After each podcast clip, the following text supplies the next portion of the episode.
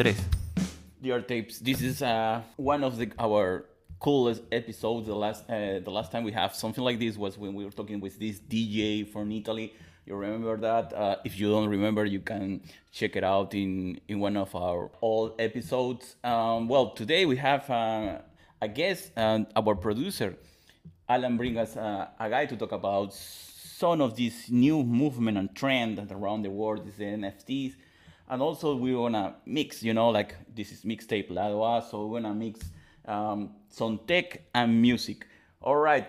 Y para todos los que hablan castellano, bienvenidos a Mixtape Lado A. Este es un episodio especial. Vamos a hablar de NFT con, con un moderador. Así que preparados, señor productor. What do you have for us? That's right, Arturo. Like you were saying, we have this mode Bern from Hape Beast. He has the time to explain us a little bit. Also, we're gonna talk a little bit more about music. Para todos nuestros oyentes en español, tenemos a nuestro moderador Bern de Hape Beast que vamos a hablar un poco sobre el proyecto y hablar también sobre música. How are you doing? ¿Cómo estás? Hi, I'm good. How is everybody? We are doing good. Thank you for your time. Thank you for having me. And I don't know if you can tell us a little bit more about NFTs and also about Hape Beast. What is about this project? Pregunté si nos puedes explicar un poco más sobre NFTs y sobre este proyecto que es Hape Beast. I guess it really started this year with NFTs. I think people when people really saw a Bored Ape Yacht Club like going for hundreds of thousands, uh, it really caught people's eyes. Like, why is this picture going for like, for example, like why is this picture going for a hundred thousand? Uh, I think the most eye-catching one is one they went for 200 million. Like one of the boardies went for 200 million, and people saw that as an opportunity for like a quick cash grab in a sense. So NFTs has been really coming from the Bored Ape CryptoPunks, uh, Mutant Ape, and other blue chips. I recently just got into the NFT space around a month ago. A little bit before that with NBA Top Shot, uh, that was pretty big. But yeah, it's been really booming recently. I'm happy to be a part of the Hape Beast community. Really, one of like one of the best communities I've been in. Uh, from either from the organic growths to handpicking um, the whitelist members to a whitelist only as well as a 3D 8 project with a good design, you know, there's everything I love about it. Para dar un pequeño resumen, esto de NFT comenzó con los CryptoPunks. Eh, son eh, imágenes que puede traer unos utilidades y él está muy orgulloso de pertenecer a Hate Beast, que es un proyecto que va a dar con todo. Well, I'm glad that I'm talking to you because I really want to know a little more about to be a mode because you have a real life and then you have to be in the chat in, in the channels 24 7 how is hard is to be a mode lo que pregunté fue que estaba muy interesado en hablar con él como porque es un moderador y qué tan difícil es manejar su vida normal con la vida en el chat yeah um it's a lot of a lot of like um i guess you should say like eyes you like you need to be we just keep monitoring. Uh, there's a lot of like people who would just like try to bring the project value down, and so we have to like be on top of that, as well as like there's also just going to be a bunch of people with questions and um, issues that we have to address. No está hablando que ser un moderador es muy difícil porque tiene que responder preguntas y estar atento de lo que está pasando en la comunidad. what do I like about this project is because it makes art in it. I see like there's uh, fan arts, there's uh, music, movies, books, and, and music is very big in it. It's very big. Yeah, um, our music is a big part of it. Um, as you've seen, like there's been a lot of hate uh, beast like designs related to uh, pop culture um, there's a Donda one, like a Kanye West related one. There's a Mary J. Blige one, and there's a Ja Rule one. You know, so it's very um, catered to like pop culture and things that inspired designer Digi. Nos habla, nos habla sobre que sí, está bien dirigido a la cultura pop. Hay algunos que te parecen a Kanye West, hay otro que te pareció a J. Rule, hay una Barry J. Blish, está muy conectado a la música. All right. Just, just curious, how you get involved in this uh, Discord channel? Like someone pick you up, you decide, okay, I'm gonna open this, or how is the process to get involved and um, be in charge of moderate this this kind of Discord channels? Um, it was it's kind of funny actually. Um, I joined not like late, but I've joined right when it was around like a little bit before 100,000 members. So like obviously it has a lot of traction. Um, I was just a regular user, like a regular member. I never really thought I was going to be a moderator like ever in my life. I never thought I'll be a moderator, uh, especially for a project like Hape Beast, which is huge now. One of my main things, I was just really active in the community. You know, I loved meeting the people here, talking, uh, I said uh, said this many times, but like even Hape Beast has gotten me jobs, like legit paid jobs. Um, great people here, great advice. So I just loved being here. Was active almost 24 seven. And then one day someone reached out to me. I was like, um, "Are you interesting?" And I I took the offer, of course. And ever since then, you know, it's been a joyride. Nos comenta un poco de que no era un usuario tan usual de Discord, pero cuando entró lo que es Hate Beast, tampoco no tenía un, un moderador, una experiencia como moderador y bueno, y como está en 24/7, está bien metido y bueno, le ha dado oportunidades. And, and tell us a little bit more about what do you have any kind of music when you wake up or when you start doing this project? I didn't really have any music, you know, I didn't have any art uh, when I started talking to channel. I really was really just focused on like coding because my that's my full time job. I'm a software developer and career advice. So I was usually just in those communities just giving advice. But yeah, I'm glad that there's a lot of rap. I see a lot of hip hop rap culture in here, which is one of my favorite genres of music. So just on top of that, you know, it's just great being here with that influence as well. Nos comenta de que no había puesto ninguna ningún proyecto de musical en, en el canal porque su trabajo full time, eh, tiempo completo, es códigos, coding, pero le gusta que ha visto bastante material de hip hop y que es uno de sus géneros favoritos.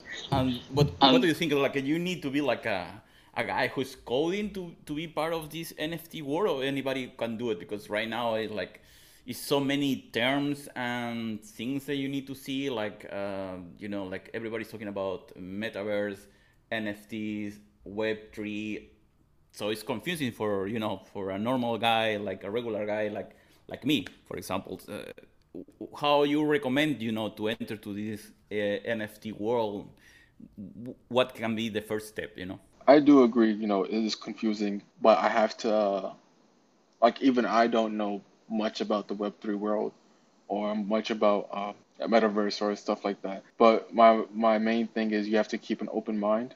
You're gonna have to like try to big companies like I think Nike and Adidas are moving to Web3 like they bought land in the metaverse. So you have to keep an open mind, be open to new things, and try to learn as much as you can because I do believe this is like the next big thing. It is good to have like some coding knowledge just about uh, besides that, you know, just learning about like why should we do blockchain versus um, Web two is good enough, I, I should say, to like be a part of the NFT community. Él nos comenta de que sí es muy confuso, pero a la vez hay que mantenerse una mente abierta, porque esto es la web 3.0, es la nueva cosa. Así que mantenerse abierto, aprender todo lo que se pueda, y ver qué comunidad es buena para meterse en un NFT. Right, right. No, I agree with you. Um, it, it's confusing. To be honest, I started like three months ago. Um, my brother can tell you, I didn't know anything how to use a Discord. I was so confusing. I was frustrated at the beginning. I, I tried a couple times and I was like, fuck this. but then I tried again because I see all this about NFTs is mostly in, in Discord channels. So I try, and uh, now it's very easy. Yeah, how yeah, and like you were saying, you have to be open minded to to enter to this new world, like say with 3.0, and we're not sure what's gonna happen next, but still keeping open-minded and this is the, the new future, right? Digo que sí, es verdad, que hay que mantenerse una mente abierta, como yo, que en el comienzo no sabía utilizar Discord, pero de poco a poco aprendí y bueno, porque es la única forma de conocer un poco más la comunidad de NFT. Y, y esto del NFT es, es el futuro, ¿cierto? I've known a lot of people, you know, I've known people who make millions like off of real estate, uh, real estate investing, but they just won't come into the NFT world. Um, you know, like there's this kind of old-fashioned way of thinking where it's like, oh, NFT is just a picture, you know, why can't I just screenshot an NFT? Uh, but it's much more than that. So definitely keeping an open mind, um, seeing the pros of like blockchain and Web3 would definitely help um, your process into the like your transition to the NFT community. Nos comenta que hay muchas personas que él conoce de las bienes raíces que todavía no están seguros de meterse en NFT por cosas que dice que pueden tomarse una foto de- del NFT, pero no es así. Eh, hay cosas mucho más variadas y que se puede aprender con el blockchain y así meterse en una comunidad de NFT. Right, right. No, no, I totally agree with you. And there was one part I was thinking that you were talking about about hip hop. Can you tell us what your hip hop um, uh, artist do you like the most? Nos estabas hablando de que te gusta el hip hop. ¿Qué artista de hip hop te gusta más?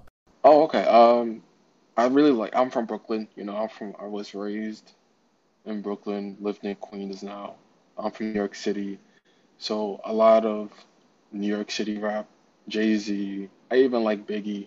You know, uh, new guys like Pop Smoke, who recently just passed. Uh, main mainstream rap artists, old school hip hop. You know, those are my two biggest things. Nos comenta que el hip hop que le gusta es de la vieja escuela, como Jay-Z, eh, Pap- Big Papa, y de los nuevos como Pop Smoke, quien falleció últimamente. I remember that you said that you have Dominican, right? Yeah. Do you listen to any Spanish music? Le pregunté de que si era mitad dominicano y dijo que sí. Y le dije si escuchaba música en latín. Um, a bit, you know, uh, not really, because you know my Spanish is now like great, but it is good rhythm. You know, if anything, it's merengue. Nos comenta de que su español no es tan bueno, pero sí escucha cualquier cosa que sea merengue. So when you moderate, do you dance bachata? No, but it, it it's fun to like uh, to be like not only listen to rap, you know, to switch it up. Uh, Elvis Crespo is one of my favorite. He made Suavemente. Dice que no, pero uno de sus favoritos es Elvis Crespo, el que canta suavemente. Oh, so you like the old stuff, the old school stuff. Le digo que le gusta la música de la vieja escuela. So, how is living in Brooklyn? I heard the New York City is gonna be the next one that's gonna include NFTs. Le pregunté si es que cómo es vivir en Brooklyn, ya que la ciudad de Nueva York va a ser el próximo de hacer los NFTs. They're not NFTs, but I think they're making their own crypto coin. You know, following Miami. Yeah, they're gonna be, like they they want to be very crypto friendly. Uh, whole crypto coin. I think they want to take more like crypto crypto payments, if I'm not mistaken. Uh, I'm not too sure on like their process or how they plan on implementing that, but I do know the new mayor of like New York City wants to be more crypto friendly. Nos comenta de que sí, que Nueva York va a ser la próxima ciudad que va a ser muy amigable con la criptomoneda y bueno, no está tan seguro de que sí es que va a utilizar como la criptomoneda como pago, pero el próximo alcalde de Nueva York City va a ser muy amigable con los criptos. By the way, this is not a financial advice. Oh yeah, no, definitely not. But uh, I am a big like I used to really not like crypto at all, but you know, being in the NFT world really opened my eyes, and very for it now. Le digo que este es- no es un aviso financiero y él no contesta que definitivamente no. Pero él no está en el mundo criptos y ahora de por los NFT se ha metido en el mundo con los números. That was the same problem for me. For me, easy NFTs are easier than crypto. But little by little, I can, I'm entered to the crypto world, and it's a little less complicated, but still. Yeah, I don't know much about crypto, but like the charting and like those coins like that nobody hears about that's worth like point zero zero zero zero one cent. Um, still very confusing to me, but I think NFTs are a little bit easier to get behind. Just an advice, people: don't try to meet with the wrong wallet. Don't try to put anything in the wrong wallet because it, it can cost you a lot of money. Yeah, well, um, Yeah, well, that, um, that's amazing that- what is going going on, and soon probably we're gonna have a lot of music also became NFT. You know, like um, I was hearing uh, Gary Vee talking about that. So let's see what is gonna gonna happen next. Um, what do you think? Uh, what is gonna be your your next move after Ape uh, Apes? Uh, you, you gonna do something like this again, or you gonna check uh, check it out on our projects? I d- like um, modding me moderating. Do I want to moderate again? Yeah, is you gonna do that? Yeah, again? he's gonna do that. again. Um, it is nice, you know, being a part of those communities and being like having um that much of a say. But it is like very um time consuming or like a lot of attention is needed. So maybe Ape is just fine for now. Uh, I am looking at other projects, you know, just to like see where they go and stuff like that. But my main priority right now is Ape. I don't know if you can recommend to our listeners some projects that are right now in the hot list. Um, one of my things is to go on Twitter and to look at some of like these very popular guys in the NFT world, like uh, Valturo, Valtura.eth. He's pretty on top of the uh, the game, so whenever he tweets out something, just try to be first. Um, Pixelmon, you know, is one of um, one of those things where it's very hyped and not really popping right now. Uh, there's a couple others, uh, but Pixelmon Prime Ape just opened up two days ago. Um, has uh, over a hundred thousand members right now. Um, same with Dino Babies. Dino Babies is a little bit more low key. Yeah, but just keep an eye out on Twitter. Um, try to follow just like very known people and keep their post notifications on, and they give you good alerts basically. Awesome. Thank you for the Also, advice. um, Thank Yeah. you for the advice. Yeah, and also your favorite, most likely your favorite artist is probably making an NFT right now. So just like be on the lookout for that. I feel like a lot of people, a lot of celebrities and artists and big name designers are like trying to hop in the NFT world while still uh, a lot of hype surrounding it. So just keep on lookout for them too. I'm into Pokemon, so I had to wait for a Pokemon NFT. Yeah, uh, that Pixelmon. Yeah, that's uh, that's the Pokemon one. Oh, Pixelmon, so I'm gonna check it out. Yeah, it's pretty hard to get into. They he does like riddles, and like he teases a lot, but they didn't even mint yet, and it's still like brand new. So if you have the chance, you should go just type in Pixelmon or something like that on Twitter, and it should come up. And that's the thing with some NFT projects, they put some riddles. I'm so bad on it. Oh man, I hate it. It's not even like it's not even like a good riddle. It's just like straight impossible. Yeah. They they are doing like Yes. straight uh, cryptography, either that or it's like just some very far reached kind of thing. And do you have any project in mind that is involved NFTs? I've been learning about becoming a blockchain developer. It is expensive. I think people don't understand how how much money is put into the projects prior to it. So just just for that sake alone, I will say no, not as right now. But if I could find a team and be like join them as like a developer or something, I would definitely be on board for that. Yeah, definitely. There's a lot of money involved on it. Yeah, um, you have to like pay to put on to like for minting, you have to like pay the gas fee for that and advertisement and like getting the community set up on Discord and everything like everything prior to it. You need a lot of money to put into it. Right, right. Right, right. Uh, uh, yeah, you need a team. Definitely, yeah, you, need, need a team, team behind that. And you need a team behind that. And if you're new, if you're new, you need a budget at least. You need a for marketing. Yeah. For marketing, Discord. Yeah, uh, I know most. Uh, I know just to like get a solid build on Discord, like people, uh, there are people who like manage uh, Discord only, and they charge around like five thousand dollars just to just to set it up and just to manage Discord alone. Um, that's without the developers. That's without the artists. That's without like the mods and everything like that.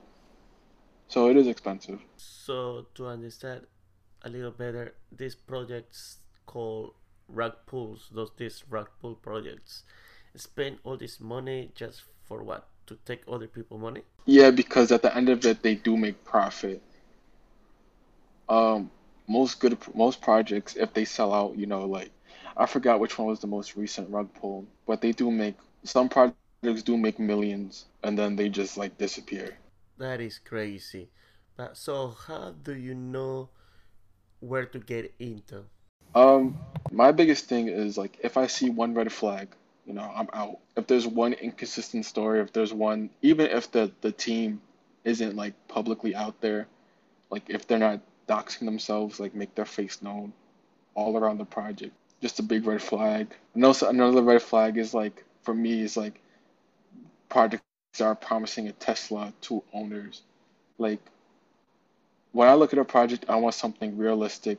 I want something that can be achieved, and I want to know who is running the project. So it doesn't matter about how many people are in the Discord.